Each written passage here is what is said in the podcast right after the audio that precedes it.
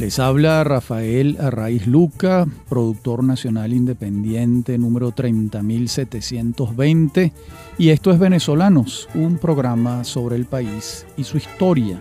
En la continuación de la serie sobre la historia política venezolana del siglo XIX, este es el capítulo 8, que va a comenzar entonces con la batalla de Carabobo el 24 de junio de 1821.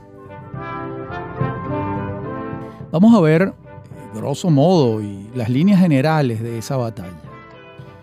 Comienza por el hecho de que Bolívar le ordena a Páez avanzar desde Apure hacia el centro. Por su parte, Ambrosio Plaza ocupa Barinas, antes de movilizarse también hacia el centro. Bermúdez inicia su famosa diversión. Esto es una estrategia que utiliza Bermúdez, es decir, marcha hacia Caracas de manera tal de ocupar a parte del ejército realista en defender a la ciudad, mientras los ejércitos patriotas avanzan hacia Carabobo. Por eso se llama una diversión, en el sentido de que está eh, creando un espejismo para el ejército realista. Los está empleando, los está ocupando en enfrentarlo de manera de dejar un espacio libre para que el ejército patriota avance hacia Carabobo. Urdaneta toma Barquisimeto y avanza hacia San Carlos. Todo esto se hace porque Bolívar busca que los realistas se concentren en Carabobo hasta que finalmente ambos ejércitos están listos para la batalla al amanecer del 24 de junio de 1821.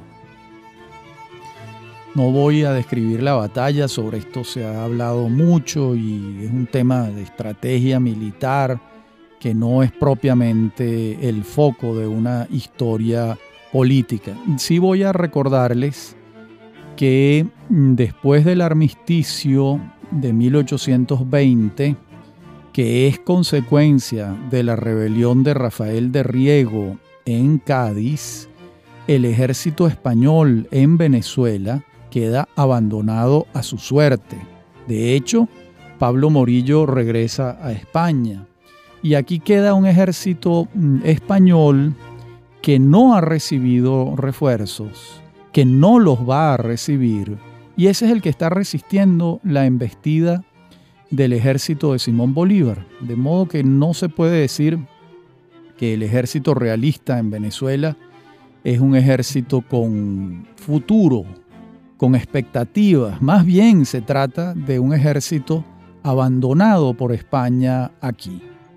Esto hay que recordarlo porque son hechos que se ventilan poco y que son importantes para entender eh, la realidad de los hechos. Bueno, ¿cómo estaba formado el ejército de Bolívar?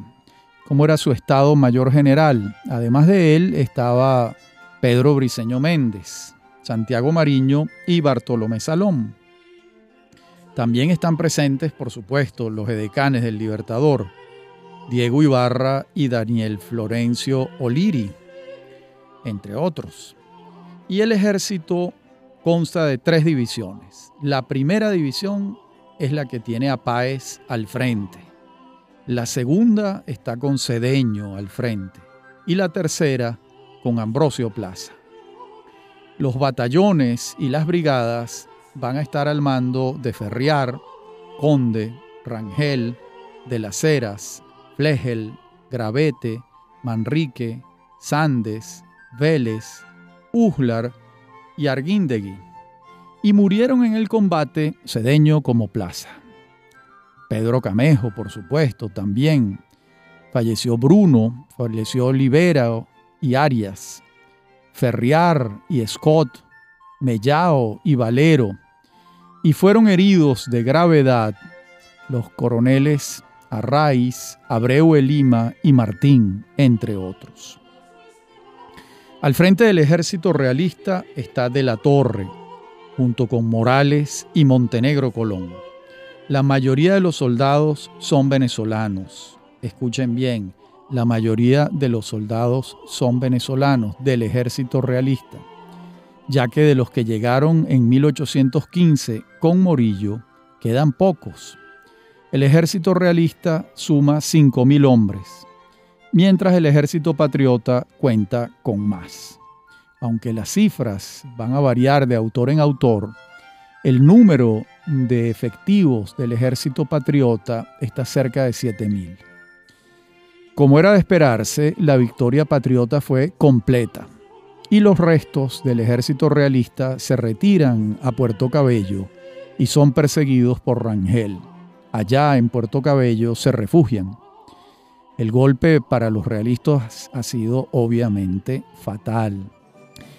No obstante, después de esta batalla tienen lugar cerca de 60 enfrentamientos menores, hasta la última batalla que hubo en Venezuela, que es la del lago de Maracaibo, el 25 de julio de 1823, como veremos en su momento.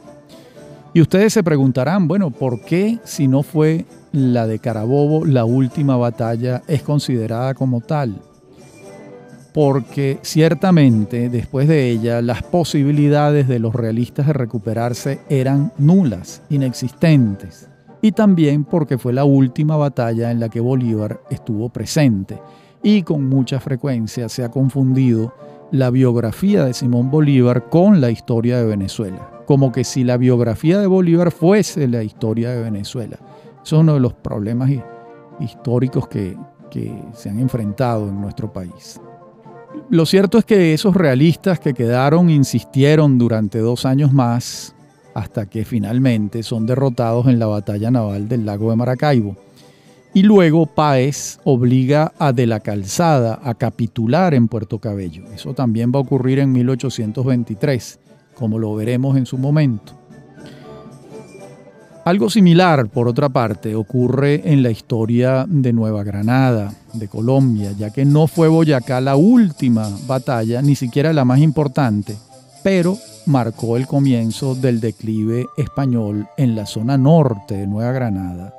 Y es por eso que la batalla de Boyacá, la victoria de la batalla de Boyacá, le franqueó a los patriotas el paso hacia Bogotá, encabezados por Simón Bolívar, el caraqueño.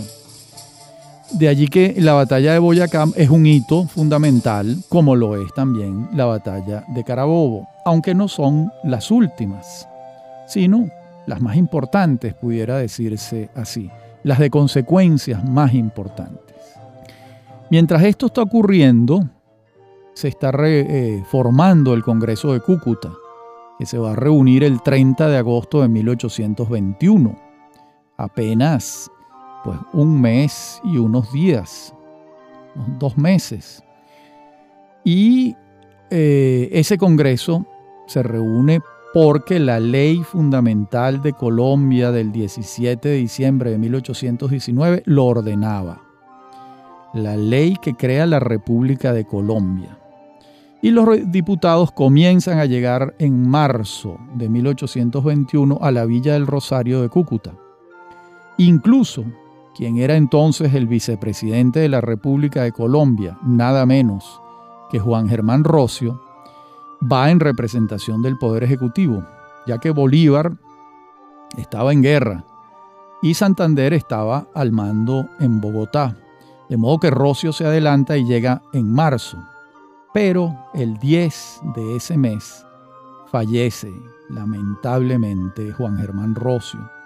Y esta circunstancia le creó un problema adicional a Bolívar porque a quién escoger como presidente del Congreso de Cúcuta. Y entonces advierte que Antonio Nariño está de regreso de su larga prisión en España lo han liberado gracias a la constitución de Cádiz, la que le torció el brazo a Fernando VII y la que le dio argumento para Rafael de Riego, para el general de Riego, para no venir a América a auxiliar a Pablo Morillo. Y entonces Bolívar designa a Antonio Nariño en sustitución del recientemente fallecido Juan Germán Rocio.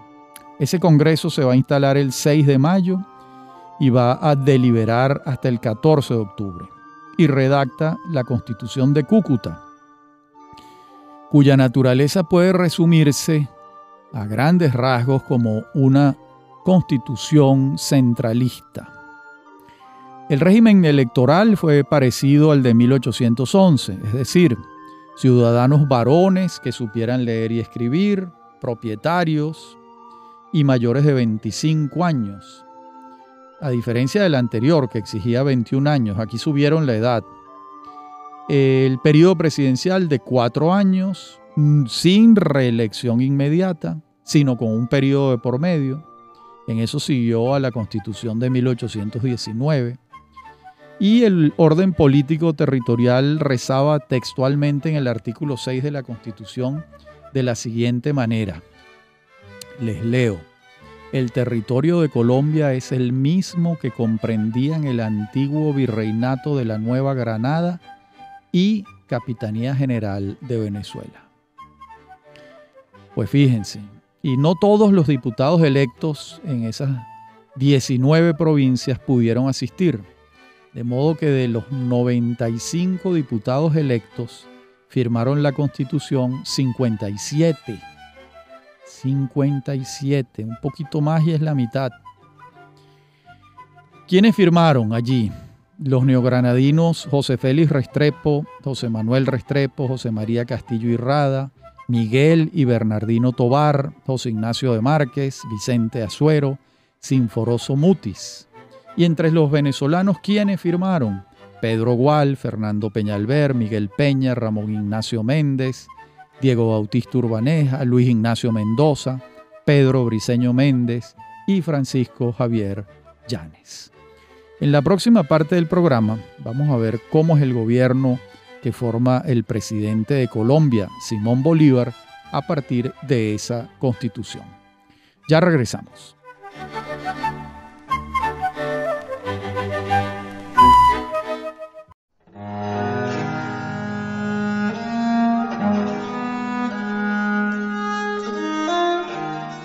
Les decía en la parte anterior del programa que veríamos ahora el gobierno que se forma a partir de la constitución de Cúcuta, que es una constitución de espíritu centralista, porque ese era el que le gustaba a Bolívar, que era un enemigo del federalismo, al menos del federalismo para nosotros, mientras admiraba tremendamente el federalismo norteamericano. Eh, esa, eh, por cierto, de esa reunión quedó mm, la voluntad de construir una ciudad que fuese una capital distinta a la de Bogotá. Esa capital se va a llamar Bolívar en su homenaje, pero como se sabe, ni siquiera se comenzó a planificar. Fue una, digamos, un saludo a la bandera, decir, bueno, necesitamos una capital distinta a Bogotá para la República de Colombia y se va a llamar Bolívar. Pero eso no ocurrió, tampoco hubo tiempo ni voluntad para hacerlo. El Congreso de Cúcuta, con base entonces en el texto constitucional, designa a Simón Bolívar como presidente de la República de Colombia y a Francisco de Paula Santander como vicepresidente. Ambos toman posesión el 2 de octubre de 1821 ante el Congreso solemnemente instalado. Y luego Bolívar designa a el doctor Pedro Gual como secretario de Relaciones Exteriores, como canciller. A José María del Castillo lo designa en Hacienda, un neogranadino. A José Manuel Restrepo, un hombre de su entera confianza, neogranadino también, lo designa en Relaciones Interiores. Y a Pedro Briceño Méndez en Guerra y Marina. De modo que hay un equilibrio perfecto entre Cundinamarca y Venezuela, es decir, la antigua Nueva Granada y Venezuela. Volvamos a junio de 1821 y mm, para ver lo siguiente, y es que mm, después de la batalla de Carabobo, Bolívar se dirige hacia Caracas y entra triunfante en la capital el 29 de junio cuatro días después, cinco días después de la batalla de Carabobo.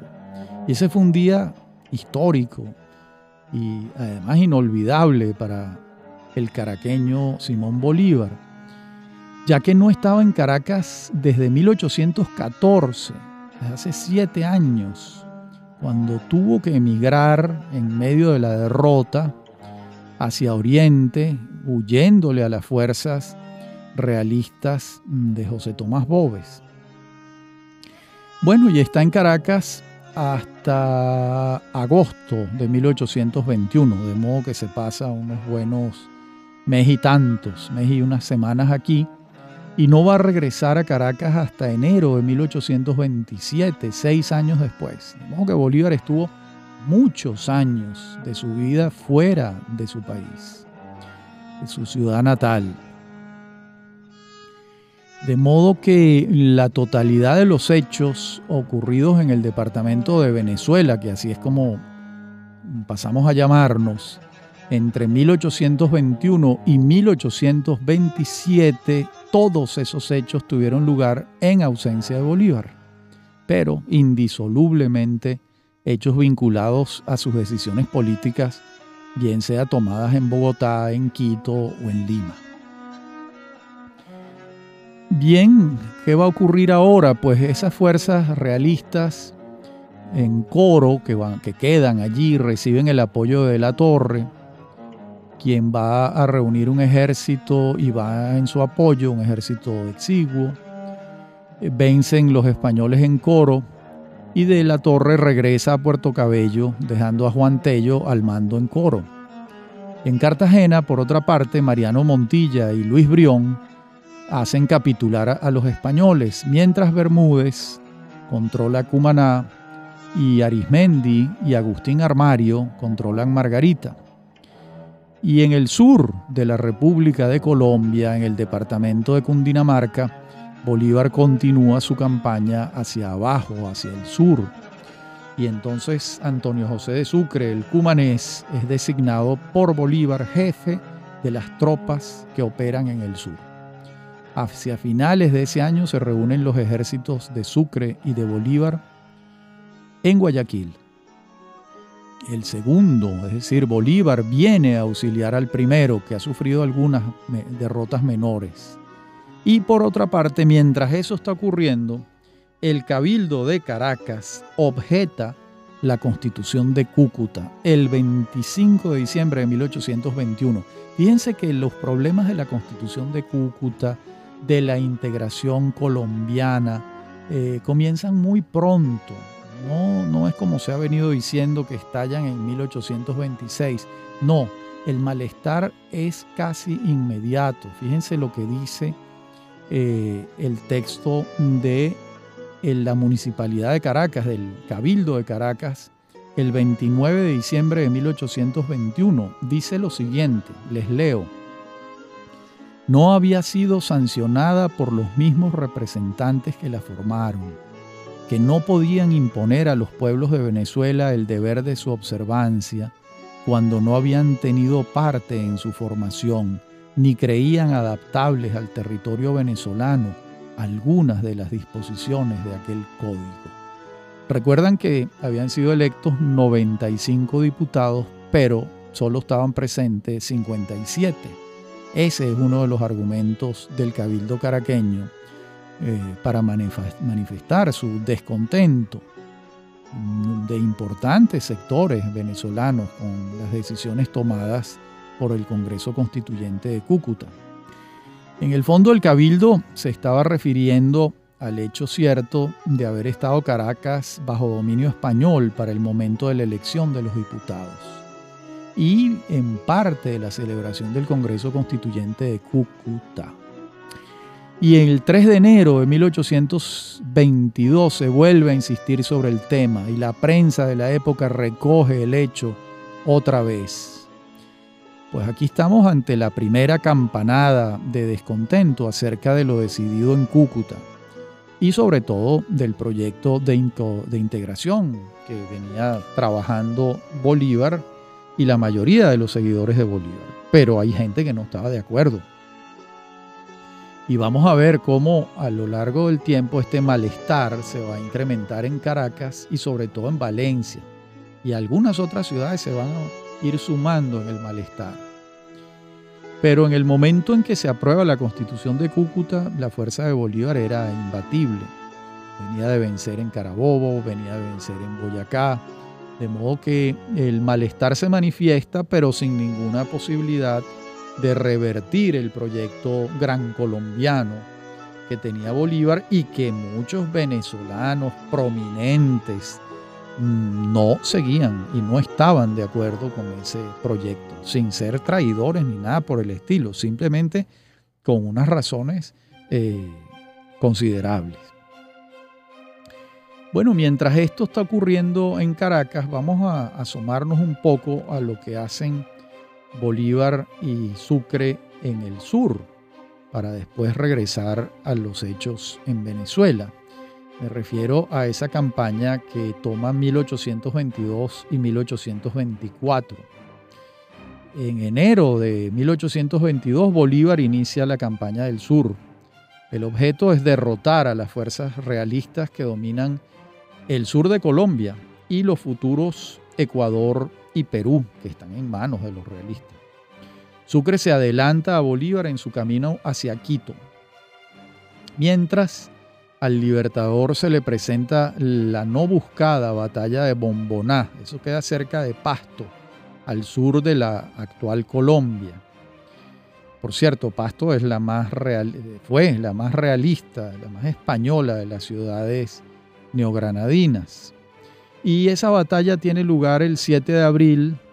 Son dos ejércitos de cerca de 2.000 hombres cada uno.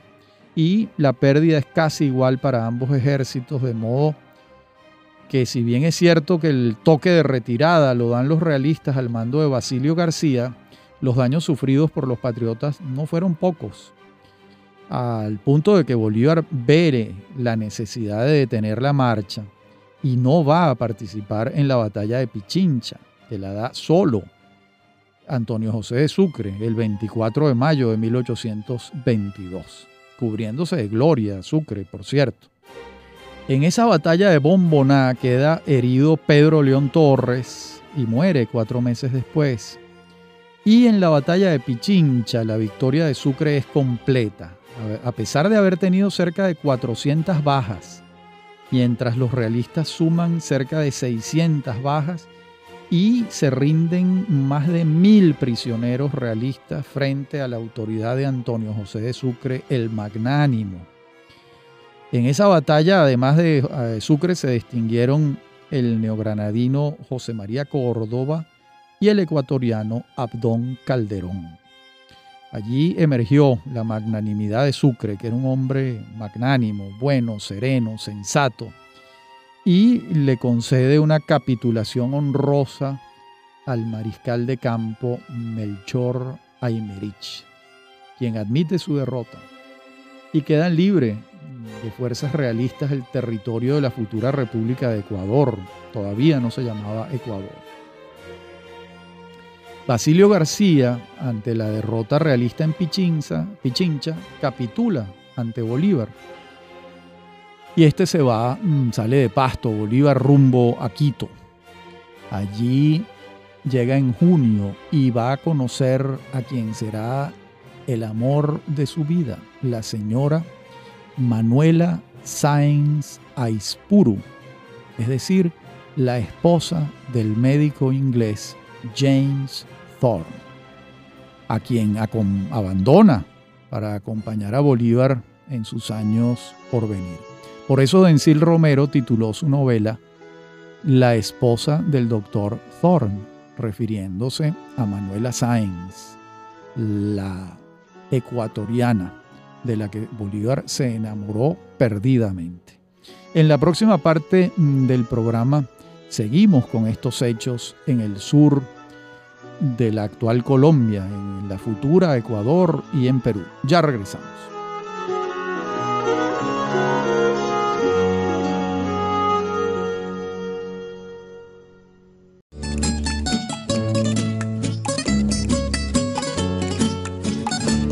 Decíamos en la parte anterior del programa que Bolívar conoce en Quito a Manuela Sáenz y ya enamorado va a viajar a Guayaquil a la famosa entrevista con José de San Martín, el libertador del sur de América. Esa entrevista ocurre el 25 y el 26 de julio de 1822. Y la verdad es que jamás sabremos lo que hablaron a solas ambos libertadores, pero el resultado fue que San Martín se retiró y le dejó a Bolívar el campo dispuesto para la culminación de su epopeya. Y de Perú van a solicitar su presencia para derrotar a los realistas. Y Bolívar se moviliza desde Quito, desde Guayaquil, donde ha estado varios meses, y se va hacia Lima por vía marítima. Y llega allá el 2 de septiembre de 1823. Y hacia finales de ese año, y en enero también de 1824, va a estar enfermo en Pativilca y allí le prescriben reposo. Esta es una de las primeras señales de la enfermedad de Bolívar que lo va a llevar al otro mundo seis años después.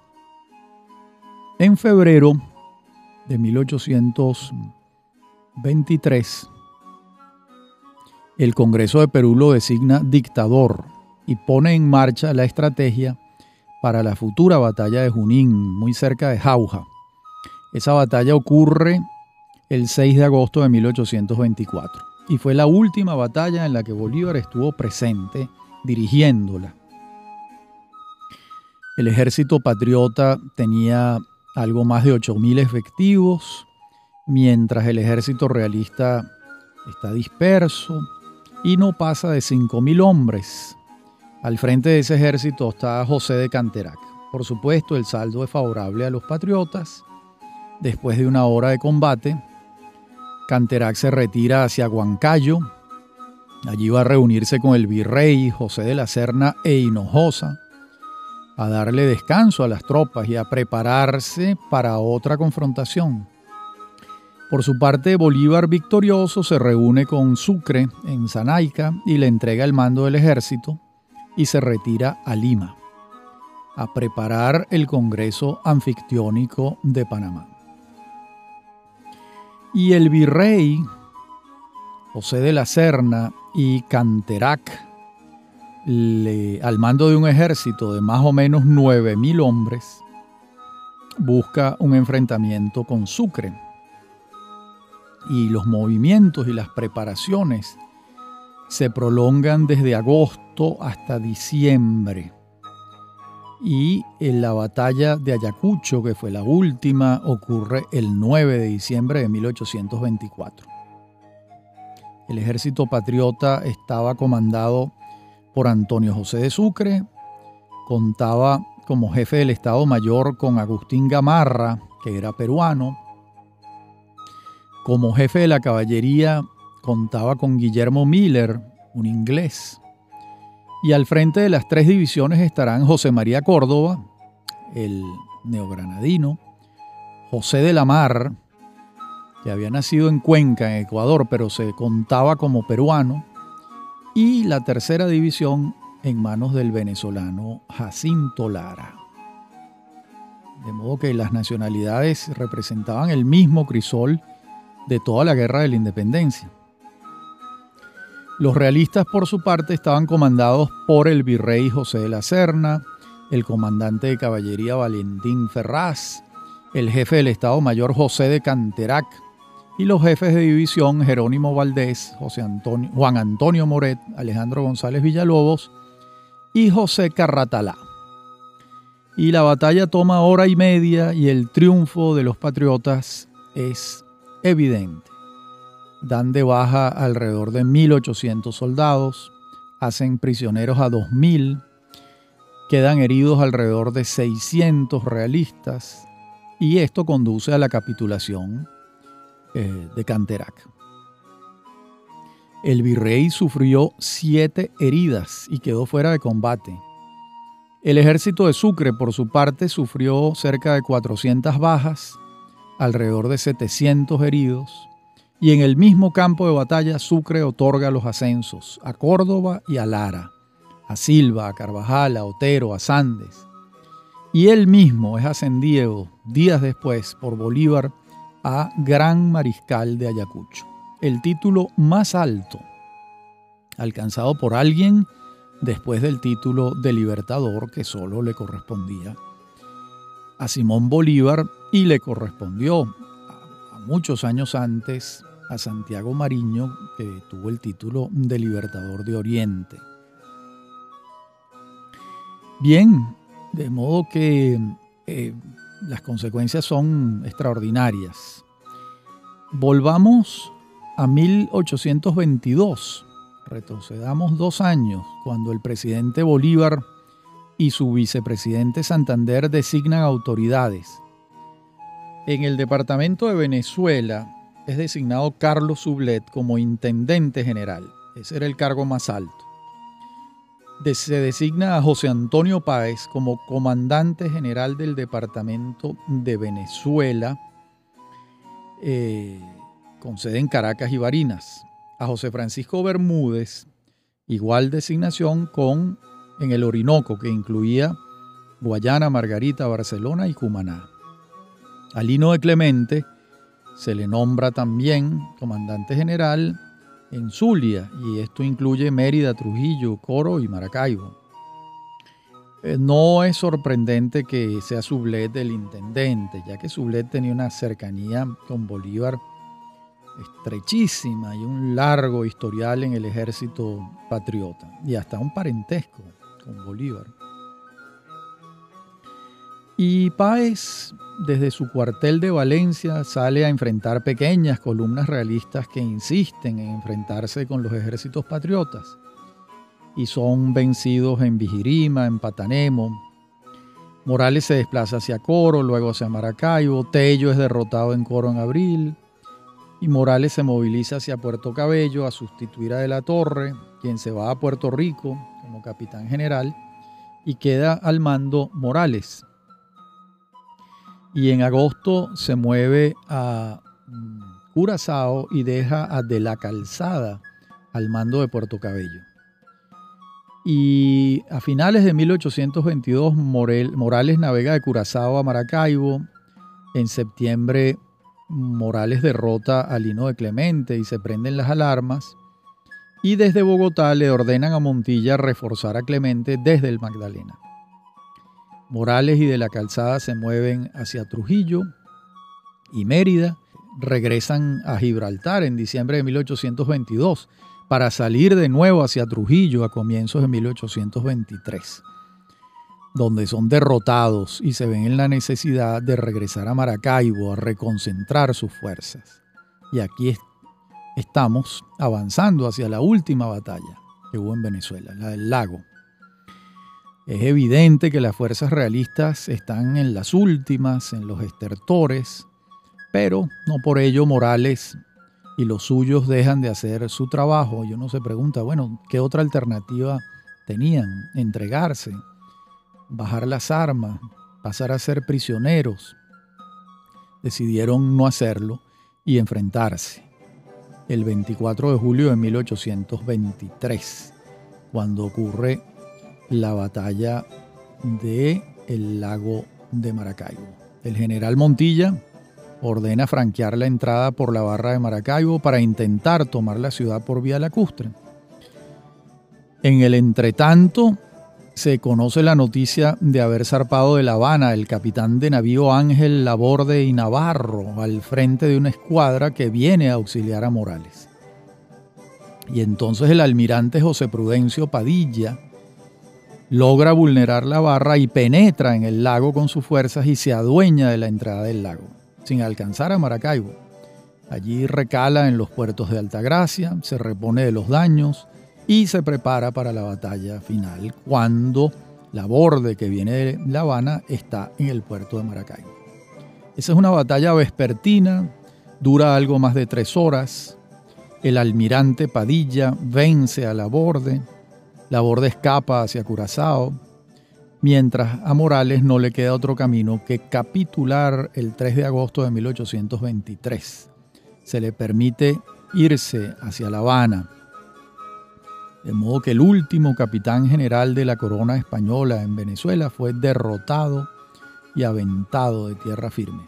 Queda solo de la calzada en Puerto Cabello y hacia allá va Páez a buscarle pleito. Páez asalta el castillo y vence en la refriega. Mueren cerca de 150 soldados realistas, mueren muy pocos patriotas. De la calzada capitula, eh, le entrega personalmente a José Antonio Páez su espada y ha terminado la guerra en el departamento de Venezuela de la República de Colombia. La bandera española es bajada del asta, de la calzada es hecho prisionero y liberado a comienzos de 1824, cuando se le permitió irse a La Habana también. De modo que hasta aquí eh, llegan las batallas. Recordemos que durante 1824 continuará la guerra en territorio peruano, como vimos antes. Pero será el 10 de noviembre de 1823 cuando concluya la guerra en Venezuela, cuando José Antonio Páez acepta la rendición de eh, el general de la calzada, lo hace preso y después le permite irse. De modo que hasta aquí este tema de la guerra en Venezuela.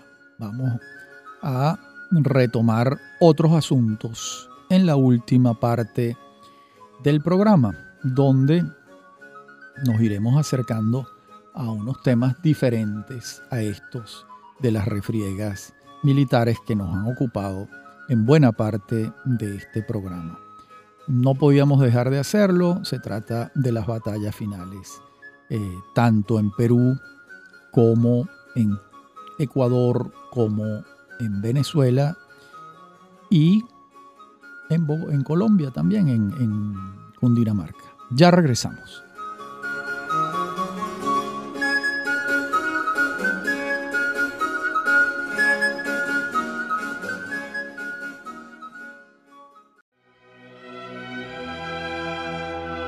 Estos años que vienen para Bolívar serán unos años de grandes problemas para él. Su pensamiento político va a quedar mm, expresado en la redacción de la Constitución de Bolivia, que va a redactar él personalmente. Y allí consagra el principio de la presidencia vitalicia, que quiere hacer extensivo a Colombia.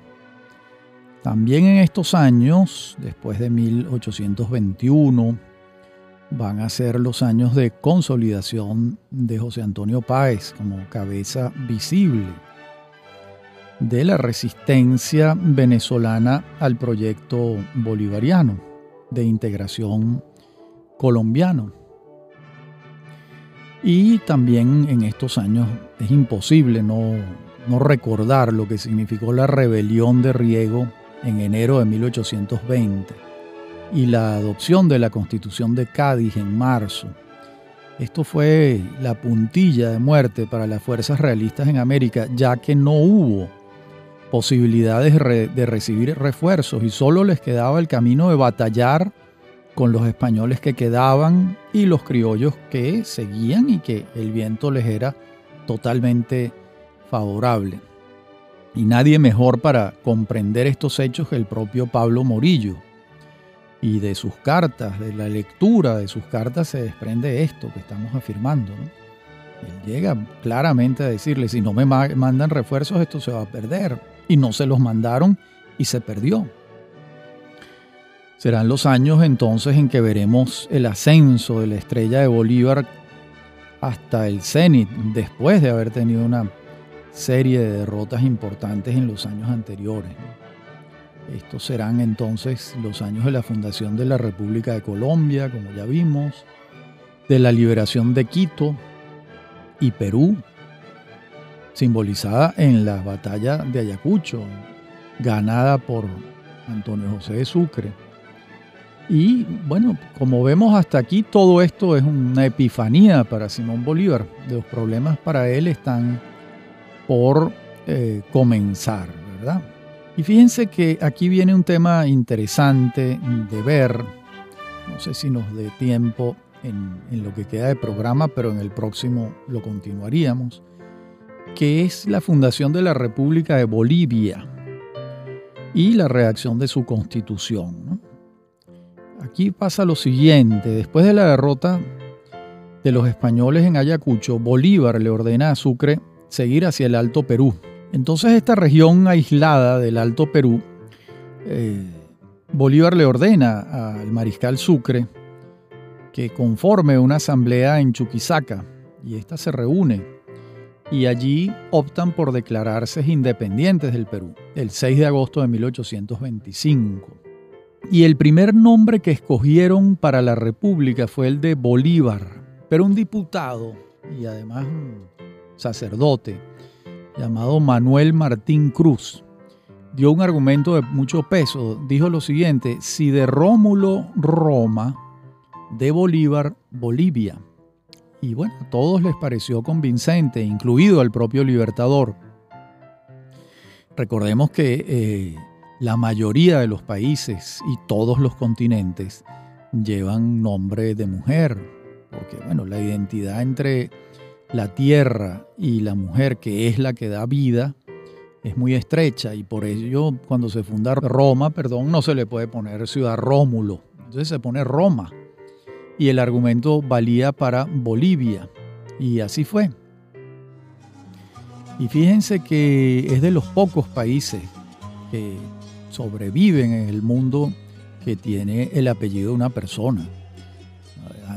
También recordamos a Rhodesia, por ejemplo, que se llamaba así por Cecil Rhodes. Después se dividió en Zambia y Zimbabue. Y pues en este momento los países que uno recuerda que llevan el apellido de un ser humano son Colombia y Bolivia. Y bueno, ese es un dato anecdótico, pero interesante. Forma parte de la gloria del Libertador.